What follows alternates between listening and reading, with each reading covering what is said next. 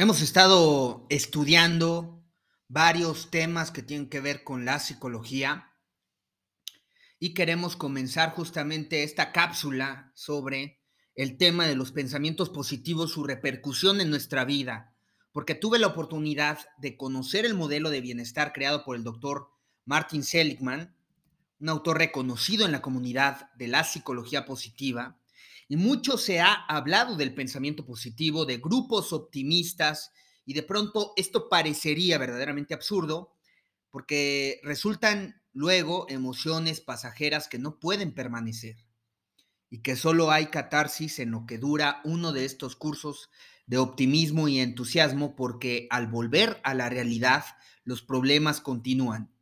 Mucho se ha hablado del pensamiento positivo de grupos optimistas y de pronto esto parecería verdaderamente absurdo. Por lo que hemos dicho, mucho tiene que ver también en cómo se explica este modelo que puede ser pertinente para poder habitar en paz todo el tiempo y la verdad es que es posible. Pero en este sentido, dentro del modelo PERMA, acrónimo en inglés, al solo checar cada uno de sus componentes se desprende una profunda reflexión desde mi experiencia hasta lo que he podido aprender sobre el tema. El asunto también estriba en que los teóricos de la psicología estaban estudiando el por qué se origina el pensamiento del sufrimiento, qué motivan esas ideas, esas palabras, ese sentir. Otros tantos teóricos, entre ellos Seligman, acudieron a centrar su atención ahora en las motivaciones, experiencias, eventos, acciones que motivan la generación de un pensamiento positivo. ¿Qué cosas o elementos suceden que logran hacer sentir feliz a una persona. Así surgió esta rama psicológica, centrada ahora en considerar estudiar lo que hace felices a las personas y no solo abordar, significar aquellos elementos que causan sufrimiento en las personas. Seligman encontró que una de las causas fundamentales de la felicidad es la configuración de la actitud.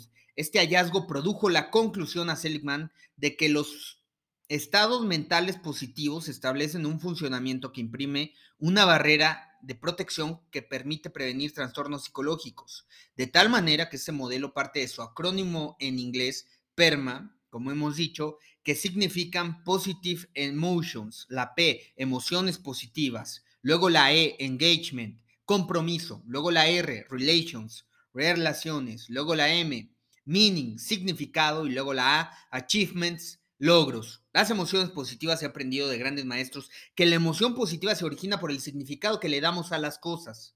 La vida es significado y el significado produce la emoción y la emoción entonces es nuestra experiencia de vida. Pero esto no lo hemos aprendido conscientemente, al contrario, vivimos inmersos en la cultura del sufrimiento. Por eso es tan importante cambiar el paradigma. Pero la paz es posible porque es una emoción fundamental que se puede producir conscientemente y habitar ahí permanentemente.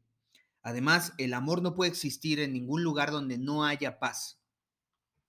Hasta los amantes cuando quieren disfrutar el amor se conducen al silencio, porque en el silencio hay calma, hay paz. El silencio permite escuchar el amor, saborear el amor. De esta magnitud es lo que hemos estado abordando. Tener presente, consciente, que la paz es emoción fundamental para edificar cualquier proyecto de vida, el soporte fundamental, el terreno ideal donde florece el amor, donde puede existir el amor, donde puede crecer el amor.